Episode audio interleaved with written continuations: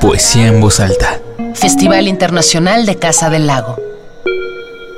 Retrospectiva 2005-2015. Poesía en voz alta. Punto 6. Es duro. El trabajo de la pesadilla. Es duro arrastrar de día el carro de las marionetas de noche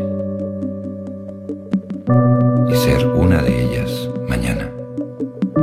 abran los ojos para no ver que la bailarina de cuerda, danzando entre ellas, mueve ella misma el resorte. La poesía de Leopoldo María Panero es sin duda el reflejo de su dramática vida. Problemas mentales, adicciones, rebeldía, sensibilidad, imaginación y dolor. Una catarsis de emociones hecha versos. Carlos San, cantante y compositor, al conocer los poemas de Leopoldo María Panero, quedó tan impresionado que decidió musicalizarlos.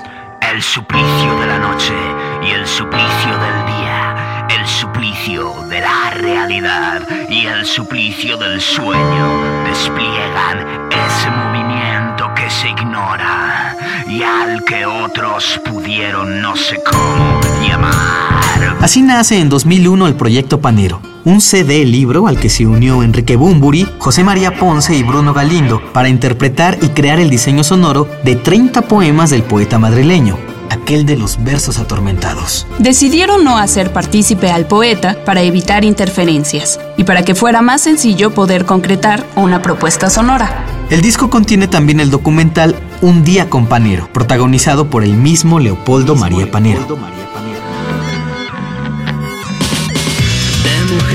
Y saliva solo está hecha la vida.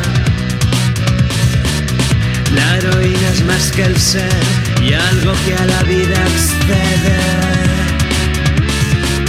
El triunfo es una burbuja, me deshará la mañana. Si el ciervo asustado huye, es que en el bosque a su casa. Proyecto Panero se presentó en el Festival Internacional de Poesía en Voz Alta en octubre de 2006.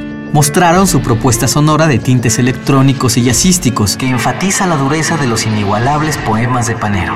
Al festival asistieron el productor Carlos Ann, la cantante Mariona Aupi, Bruno Galindo, escritor, poeta y uno de los revitalizadores del spoken word, y Charty Chicago, músico y director artístico. El disco libro contiene los textos, transcripciones de entrevistas, fotografías y trabajos plásticos realizados por diferentes artistas. Las monjas adoran a su Dios que no existe, mientras el Papa aprieta el gatillo y dice Dios no existe. Es una imaginación de la iglesia que está muriendo poco a poco. Los ateos lloran al pie de una estatua y el mundo dice Dios no existe.